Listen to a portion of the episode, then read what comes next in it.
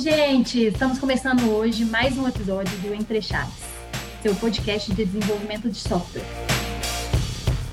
Eu sou a Fernanda Vieira e hoje vamos falar sobre o Pix, que é a nova forma de pagar e receber dinheiro, que está aí na boca do povo. Para isso, a gente está aqui com alguns convidados que participaram da construção do Pix do Tribanco. Fala aí, Henrique. Opa, bom dia, gente. Prazer estar aqui nesse podcast. Sou Henrique, entrei na DTI tem pouco tempo, justamente para esse desafio aí de, de desenvolver o Pix. Participei do projeto como líder técnico da parte de, de back-end. E é isso, vamos falar um pouquinho aí sobre, sobre esse projeto. Daniel, fala aí para a gente também um pouquinho. E aí, pessoal, beleza? Meu nome é Daniel Nogueira, estou na DTI aí há quase dois anos. É, eu participei desse projeto do Pix, na parte de líder técnico da equipe de front-end. E foi um projeto bem bacana, com muitos desafios. E é isso que hoje a gente vai trazer para vocês aí hoje. E agora com vocês a gente tá chamando aí o Emerson. É, bom dia, pessoal. Meu nome é Emerson, trabalho há dois anos na DTI. É um prazer estar participando aqui. É, eu trabalhei no Pix um pouco como o Severino faz tudo. É, eu fui, teoricamente, eu fui líder técnico das duas frentes e trabalhei também na, na escrita das histórias, é, fui um pouco de análise de negócio, no sentido que eu tirava muitas dúvidas de, de negócio do pessoal. E foi um grande projeto, foi um projeto bem desafiador, e vamos falar sobre ele aí. Legal, gente. Então, né, vamos dando um passo atrás aí para todo mundo entender o que, que é o Pix, né? E quais são as principais funcionalidades que vocês viram. Bom, é, posso falar um pouquinho aqui. É, o Pix, pegando o pé da letra mesmo, as letras, né, pagamento instantâneo. O, o X, eu realmente, se alguém puder ajudar aí, eu não, não sei qual, de onde vem esse X, mas de fato um sistema de pagamento instantâneo aí, né, que veio para mudar um pouco, quebrar um pouco esse paradigma aí do, do método de pagamento que a gente tem hoje em dia no Brasil, que seria os TEDs, DOCs. E a ideia principal dele é que tudo seja feito de maneira mais fácil, mais, mais rápida e sem restrições de, de horário, né?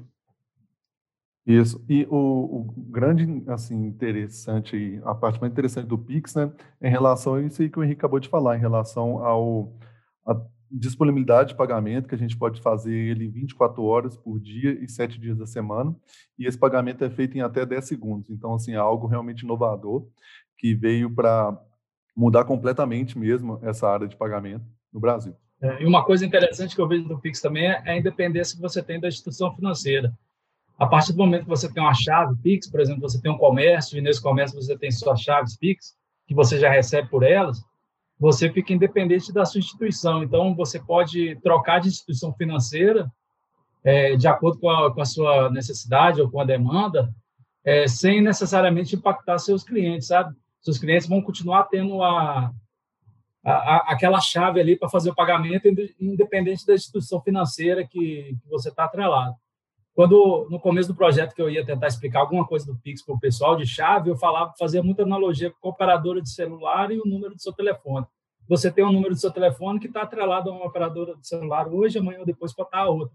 É a mesma analogia que a gente faz com o Pix com as chaves.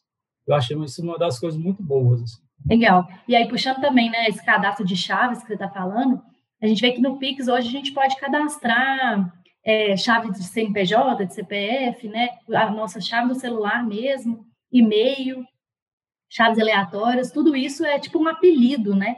Que a gente dá para a nossa conta do banco, né? Como se fosse assim, o Banco Central ele atua aí como um órgão que centralizador, né? Desse gerenciamento de chaves e aí quando eu peço uma, né, faço uma, uma transferência, né, um pagamento instantâneo para alguém utilizando uma chave, basicamente o Banco Central ele gerencia isso dizendo assim, ah, essa chave aqui é, quer dizer é o apelido dessa conta. Então ele consegue fazer essa correspondência, né, entre entre mediação, contas, né? essa mediação, exatamente. O, o, o, ponto interessante das chaves, né, pelo menos o que eu achei, é a liberdade que a gente tem, que o Banco Central trouxe para a gente, de cadastrar mais de uma chave naquele determinado banco, naquela determinada conta, e não ser somente, por exemplo, ah, somente seu CPF, porque às vezes você pode ficar restritivo mesmo de passar seu CPF para determinadas pessoas. Então, assim, igual você falou, Fernando, a gente tem ali a possibilidade de cadastrar um e-mail, é, um número de telefone, ou então até mesmo uma chave aleatória que é gerada. Então, assim, ela, a gente consegue ter essa, esse leque mesmo de possibilidades de cadastro, né? Aí, um ponto que, que, que a gente tem que ressaltar é que o que não é permitido é ter é, a mesma chave para diferentes bancos, né? Porque senão seria é, impossível de identificar para qual conta seria transferido aquele dinheiro. Exatamente, Daniel. Aí entra a questão do das portabilidade, de reivindicação, né, entre as chaves, que são processos internos ali que, que podem ser feitos, né, de o cara que quer tirar uma chave de um banco, passar para outro, ou uma chave que não pertence mais a uma pessoa, agora ela é de outra pessoa, uma pessoa vai reivindicar né, é, a posse daquela chave. Você falou aí entre, é, entre as chaves, né, mas não foi nada fazendo analogia ao, ao, ao nome do podcast aqui não, né? Pior que foi, Daniel, pior que foi. Você pegou no. Mentira, foi lá. Olha, desmascarei. Massa.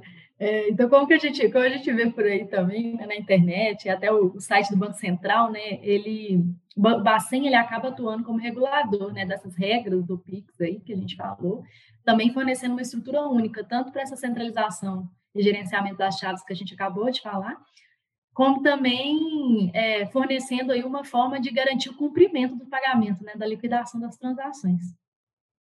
É, então, assim, inclusive quem estiver ouvindo a gente aqui, quem tiver interesse, o Bacen disponibiliza código no GitHub, várias documentações funcionais e técnicas do Pix que são bem interessantes para entender mais a fundo, tecnicamente, né, o que, que eles estão disponibilizando aí para a gente. Entrando nesse campo um pouquinho mais técnico, que vocês acham que foi o principal desafio técnico que vocês enfrentaram no Pix? Então, é, ao, ao, meu ver, acho que a maior dificuldade assim ficou por parte das empresas que implementaram essa interface aí do, das instituições financeiras com o Bacen.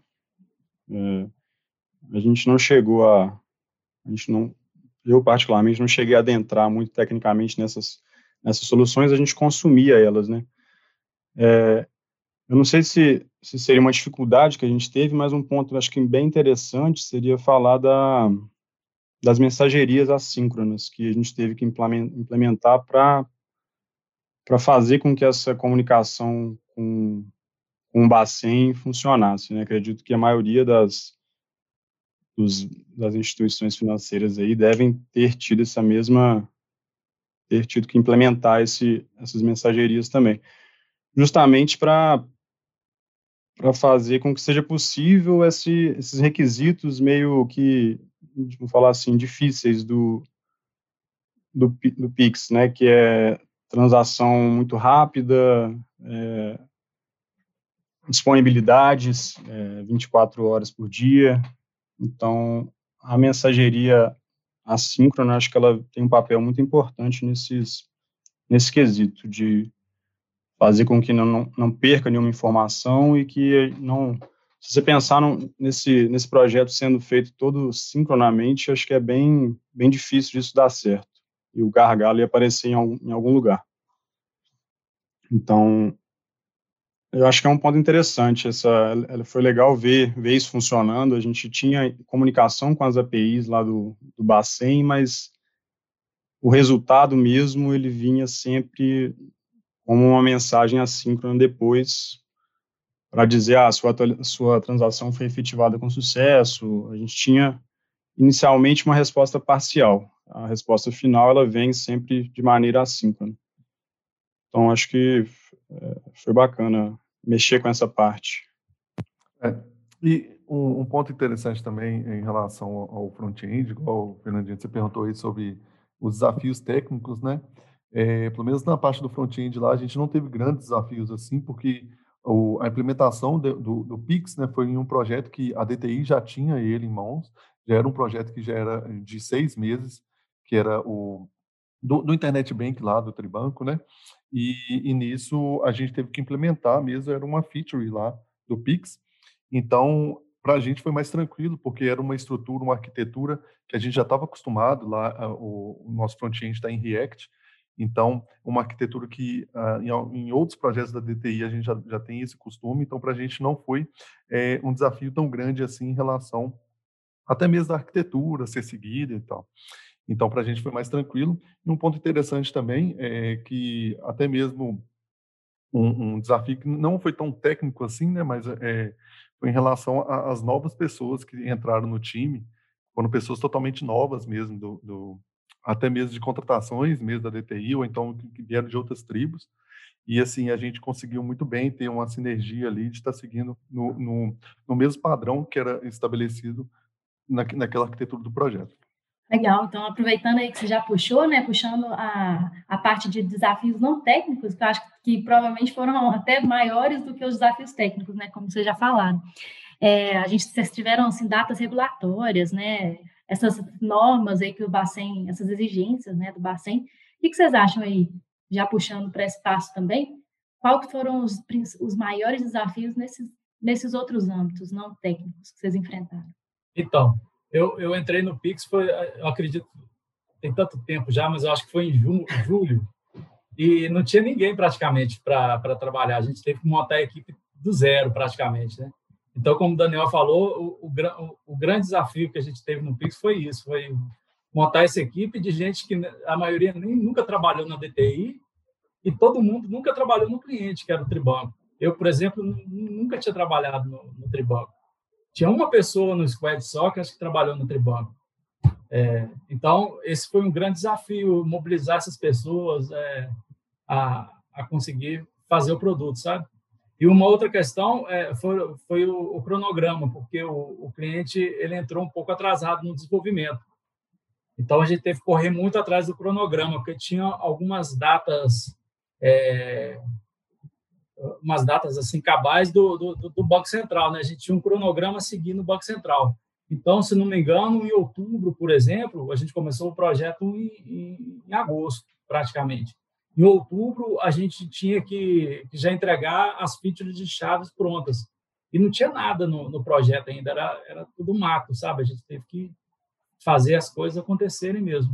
Então, isso foi um, o grande desafio nosso no projeto, foi, sem sombra de dúvida, essa parte aí de de gerenciamento de pessoas, de metodologia, esse tipo de coisa. E, e igual o Emerson falou, em relação à data, né, ela era uma grande inimiga nossa, porque a gente realmente teve um curto prazo no início mesmo, a gente, é, friamente falando assim, a gente achava que não, não conseguiria atingir essa data, até porque era uma data muito forte do que vinha do Banco Central, não tinha como adiar, não tinha porque, senão é, era cabível de multas, né, para o cliente que era o Tribanco. Então, é, só que a gente viu que no, no desenrolar do, do, projeto, né, de sprint a sprint, a gente viu que a sinergia do time estava muito boa, o, o, a colaboração, a parte de, de, até mesmo de entendimento das regras de negócio. Então, assim, foi no completo, foi muito bom, tanto que a gente conseguiu atingir essa primeira data lá em outubro, que foi do gerenciamento de chaves. No começo do projeto, eu pensei, vai dar problema. Aí, na primeira sprint, eu falei, nossa, esse negócio está muito devagar. Aí, a partir da segunda sprint, a coisa deslanchou, o pessoal, a ficha caiu, não sei o que aconteceu, o pessoal pegou o ritmo, e aí a coisa foi só alegria, a gente deslanchou bacana mesmo. É, eu acho que um ponto importante que a gente acabou fazendo muito é, durante as, as sprints, assim, foi se, se adaptar ao que as dificuldades que a gente estava tendo. É, utilizar bem aí das, das retros, dos, das reuniões, até reuniões diárias mesmo, para a gente discutir o que estava dando certo, o que estava dando errado, e, e se, se readaptando né, à nossa realidade. Acho que foi isso que, que fez com que no, nesses dois meses aí a gente conseguisse ir ajustando os pontos, e por mais que a gente tenha começado assim de uma maneira meio desorganizada, a gente, não desorganizada, né, mas... É, muita coisa ali acontecendo ao mesmo tempo, um prazo apertado. A gente conseguiu parar um pouco no início para organizar a casa, preencher um, um canvas aí que a gente usa, né, na DTI, para guiar o nosso, nosso desenvolvimento ágil aí, e a partir dele a gente foi, como disse o Emerson, aí, deslanchando e fazendo dar certo. Eu, o que eu achei legal é que a gente adaptou muita coisa da metodologia. Por exemplo, a gente estava demorando muito para estimar e não tinha muito sentido a gente ficar estimando, porque a gente já tinha uma data final, então não, não fazia muito sentido. A gente tinha que entregar aquilo, entendeu? Então a gente chegou um ponto que a gente parou de estimar simplesmente. E vamos fazer e vamos jogando aí. Paramos também de, de trabalhar com aquele esquema de sprint fechada, porque muitas das vezes a gente não conseguia fechar uma sprint para começar a desenvolver, fechar as histórias. Então, o cara já começava a desenvolver e eu já começava a desembolar as histórias com, com os clientes, com o cliente, e, e, no meio do desenvolvimento de uma história, eu ia colocando mais história lá, na, na, na, entre aspas, assim, na sprint, né? no que a gente começou a chamar de esteira.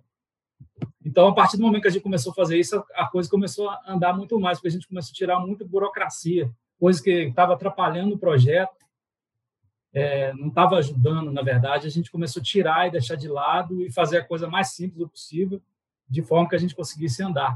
É, um, um, outro ponto também que eu achei que foi um grande desafio, principalmente no início, porque a gente teve um time com a, com a quantidade de pessoas maior do que o costume, né? Pelo menos eu não participei de outro é, squad na, na, DTI com um número tão grande de pessoas, que se eu não me engano, se eu estiver errado, pode me corrigir, acho que chegou a 16 pessoas. Foi.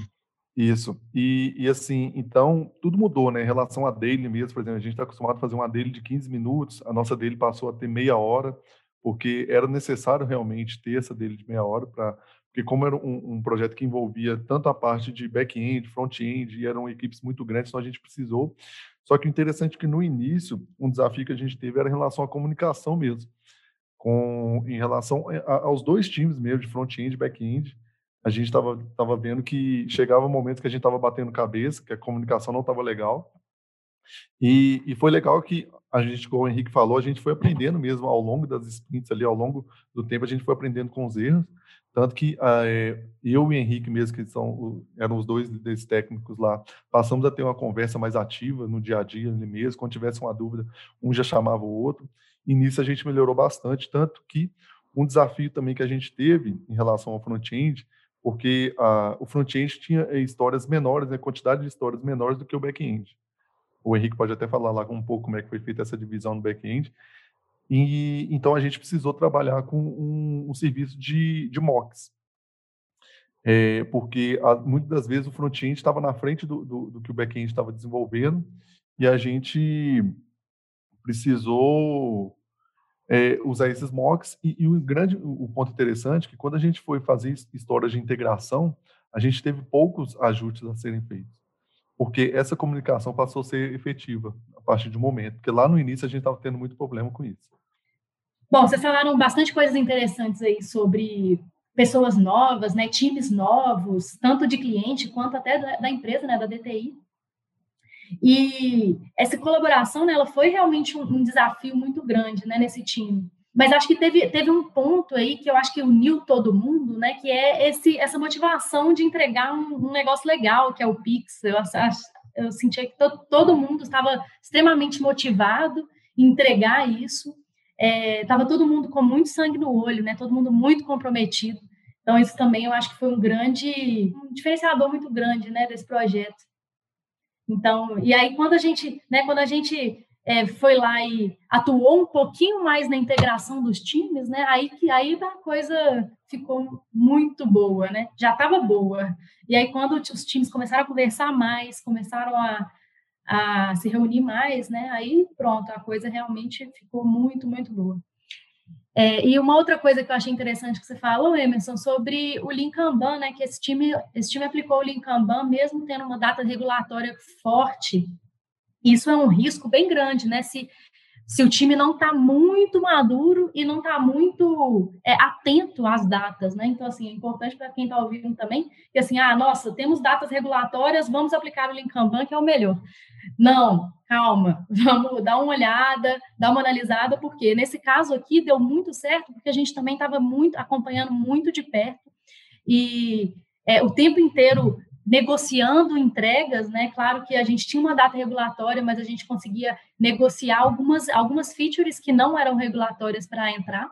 Então a gente conseguiu fazer uma priorização muito boa, é, um acompanhamento muito de perto para falar assim, beleza, estamos dentro do prazo, ou, nossa, gente, vamos acender a luz, a luz vermelha, né? Vamos trabalhar no final de semana, vamos trabalhar no feriado, que inclusive aconteceu algumas vezes, né? É, de tipo, para a gente realmente conseguir. Só flores, né, É, nem tudo são flores. a gente conseguir realmente alcançar esse prazo. Mas uma coisa que você falou do Lean Kanban é que a gente começou a usar assim instintivamente, assim, nem, na, na, confusão a gente nem teve muito tempo de pensar, a gente vamos fazer dessa forma. E a hora que a gente assustou, a gente falou, a gente está usando meio que o Kanban aqui, mas foi uma coisa assim totalmente instintiva assim do, do projeto. Sim. Foi uma coisa bem natural, assim, bem a gente já estava trabalhando, começou a trabalhar daquela forma sem perceber, assim, uhum. pelo menos é a minha percepção, a percepção que eu tive. Sim, e foi um dos fatores do sucesso, né? Exatamente, porque se a gente tivesse ficando preso naquele modezinho ali de, de sprints fechados de duas semanas, você coloca história só no começo, faz planning, que todo, é. a gente estava fazendo aquilo até hoje, porque a, as coisas estavam muito mais dinâmicas, assim, não estava dando para fazer daquela forma. Exatamente, né? Os requisitos, eles estavam sendo colocados enquanto o carro estava andando, né? Assim, estava trocando a roda enquanto Exatamente. o carro estava andando, né? Tá, às vezes nem o cliente sabia direito o que ele ia querer, sabe? E um, outro ponto que eu acho que foi crucial também para o nosso sucesso nessa mudança foi em relação também o, o a gente ter pontos focais no cliente, pessoas é, de tanto de caráter técnico que estava no dia a dia ali com a gente, que estava resolvendo é, impedimentos que às vezes a gente tinha em relação alguns pontos mesmo de, de arquiteturas é, do cliente e também pessoas também que estavam é, é envolvidas também nessa parte do negócio, que fazia a ponte nossa do time técnico com o negócio.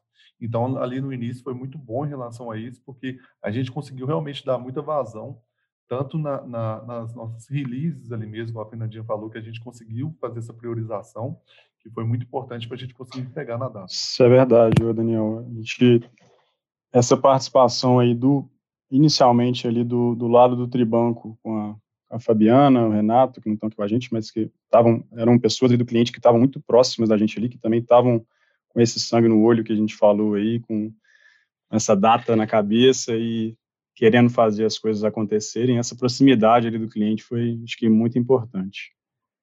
E acho que, em resumo, assim, esse projeto veio para provar que não tem o certo a se fazer, né? Eu mesmo, inicialmente, é, a gente a estava pensando em, em, tocar mais como Scrum, fazendo as estimativas, fazendo todos os ritos, e a gente foi vendo que não ia ser o ideal e fomos se, se adaptando. Então não tem o certo, é cada cada caso ali a gente tem que ver o que que se encaixa melhor. Eu diria que no instinto e na e na necessidade a gente foi realmente ágil nesse projeto, sabe? A gente não teve desperdício, não teve Assim, a gente não fez nada no projeto que não precisava de ser feito, sabe? Simplesmente por, por um ato burocrático. Assim, a gente foi na risca. E é uma coisa que eu acho que vai servir de lição e vai servir para a vida de todo mundo que participou do projeto. Todo mundo que participou desse projeto vai ser um profissional diferente da agora para frente, por conta das coisas que a gente passou. Com certeza. Com certeza. É, e assim, né, só para a gente firmar aqui, né, o, a gente lá fizemos ritos, os ritos assim continuaram porque eles são realmente importantes também, né? Assim, só para consolidar, né? Igual como o Henrique falou no início, a gente não deixou de fazer retro, não deixamos de fazer de fazer cheque de execução, não deixamos de fazer cheque arquitetural, porque essas coisas foram importantes para o sucesso também, né? E como a Emerson falou, é, não houve nenhum desperdício, não, ou, ou, pelo menos assim, né? Não que não houve, talvez tenha havido, mas assim, a gente conseguiu minimizar bastante, né, os desperdícios. Nada absurdo, né? Mesmo fazendo, é nada absurdo, mesmo fazendo todos esses ritos assim, mas tentando dar mais agilidade às coisas, né? Então foi muito legal. É, então, é, na verdade, esses ritos ajudaram a gente a colocar as coisas nos eixos, né? É, exatamente. Exemplo, coisa muito importante, assim. E, com ela a gente chegou a algumas conclusões que a gente de coisas que a gente tinha que fazer no projeto para melhorar. É, alguns puxões de orelha, de alguma forma que a gente não estava trabalhando legal. E assim, foi uma coisa que ajudou bastante. Oh, e, e, só um ponto também interessante nos ritos, que às vezes o pessoal que está ouvindo também está até pensando assim, ah, mas como que é feito um cheque de execução com 16 pessoas, né? um arredo com 16 pessoas? O interessante é que a gente, a, a, o nosso nossa intenção não foi dividir também, até mesmo nesses ritos. Por exemplo, ah, vai fazer o rito lá, a equipe de front-end e a equipe de, de back-end. Não, tipo assim, a, a, a, gente fez os ritos juntos, por exemplo, cheque de execução, era todo mundo respondendo, mas o interessante é que no momento ali de falar, né, tal pontos que eu, por exemplo, ah, às vezes eu estou achando a dele não tá, não tá legal. Então, até mesmo alguns pontos, é, específicos mesmo do time, por exemplo, a checklist de história. Muitas vezes pode ser que um time estava fazendo, mas o outro não. Mas aí a gente ponderava lá, falava que, tipo assim, ah, se um time não está fazendo, a gente, nossa nota vai ser ruim. Então, até mesmo assim, para aquele time tomar um peso ali, falar assim, não, a nota está ruim por, por nossa causa, o outro time está fazendo. Então, assim, isso aí foi legal, porque instigava mesmo o pessoal a correr atrás, buscar ali mesmo, tá, tá melhorando o projeto durante a próxima sprint, né? Para chegar até mesmo no outro, não só para isso, chegar no outro cheque de execução e falar assim, ah, agora estamos ok, mas até mesmo colher mesmo ali os frutos ali daquela mudança, né? Exatamente. Sim. Mesmo porque não fazia sentido de dividir, né? O produto é um só, né? A gente não tem um Pix back-end e um Pix front-end que o usuário vai usar. O usuário vai usar um Pix só. Então a gente tinha que ser uma equipe só para a coisa fluir bem. Uma outra coisa também que eu acho que ajudou a gente bastante foi o DevOps, da, o Azure DevOps. Foi uma ferramenta que eu acho que facilitou muito a nossa comunicação. Talvez se a gente não tivesse usado ela, a gente ia bater muita cabeça. E o pessoal aprendeu a usar muito rápido, foi uma coisa que ajudou demais, no, no meu ponto de vista. Sim. Até para acompanhar o andamento do projeto, porque a, a Fernandinha plugou ele lá com o Power BI, ficou uma coisa bacana. É, o Azure DevOps é bem poderoso, né, para esse tipo de, de coisa. Mas legal. É, falamos muito de, de, vários desafios aí que vocês fizeram, tiveram, né? Muitos muito interessantes que dão para outros times aí que estiverem ouvindo se inspirarem também, né? Nesse time aí que teve esse tanto de desafio e, e conseguiu chegar no sucesso. Mas muito legal. Ainda estamos conseguindo, né, Fernando? Oi? Ainda estamos conseguindo. É, né, isso aí, ainda não acabou, né? ainda estamos trilhando, mas até então as, as entregas é. regulatórias que tinham, né, a gente conseguiu é, batê-las. Muito legal. legal. Então, para fechar, gente, é, o Pix ele tem mesmo, né, esse potencial bem inovador aí que a gente falou.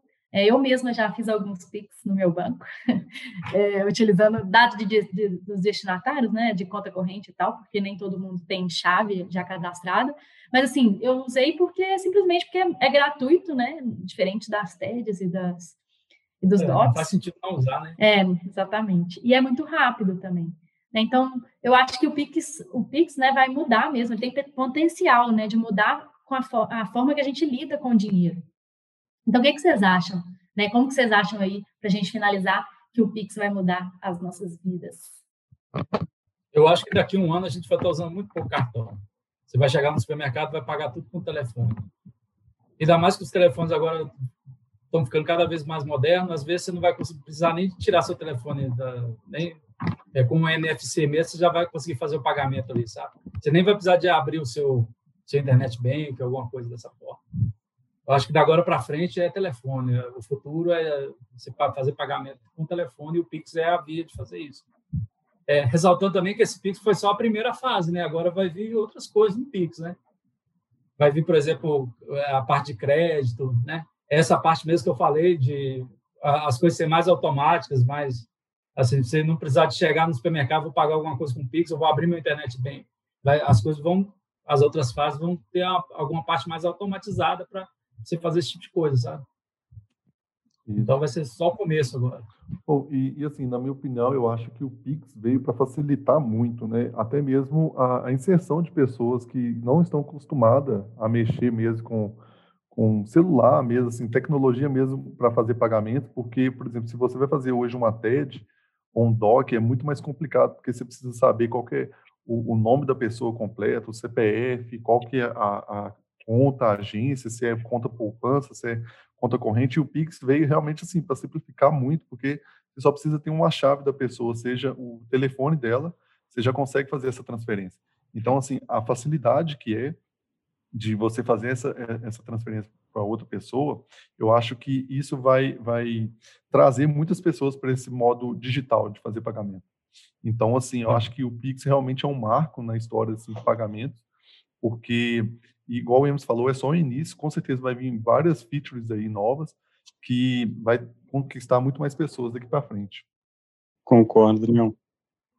Nem tudo também são flores, né? Com, com essa coisa do Pix também vai aumentar muito, já deve ter aumentado muito a questão de fraude. Então, é a galera ficar esperta aí também, que não é só uba-uba, não. Tem que tomar muito cuidado é, com, certeza. segurança.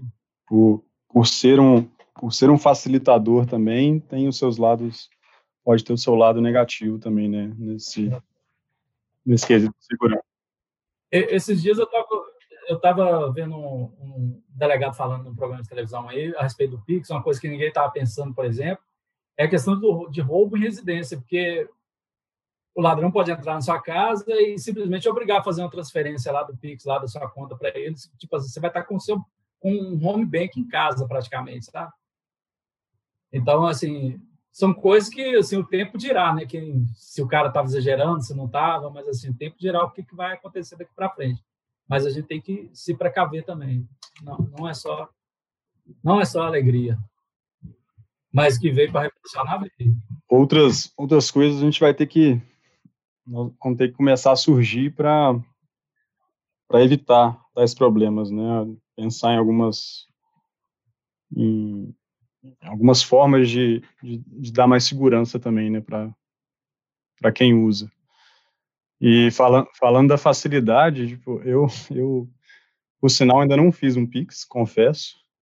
Cadastrei minhas chaves lá, mas não fiz ainda. Mas minha mãe, que é uma pessoa que não é muito ligada em em tecnologia, essas coisas, já, já sabia tudo, já tinha visto muita coisa, porque na, na televisão você, você vê muita coisa falando de Pix, né, e ela já tinha cadastrado, já tinha feito um Pix recebido, então, assim, prova de que já que veio para mudar mesmo. Muito legal. Bom, gente, então é isso. Obrigada a todo mundo por ter topado aí essa conversa com a gente. É, obrigada quem está ouvindo. É isso aí, até a próxima. Valeu, gente. E aí, pessoal, obrigado pelo convite. Prazer. Valeu, pessoal. Obrigado pelo convite também. Foi um prazer estar com vocês.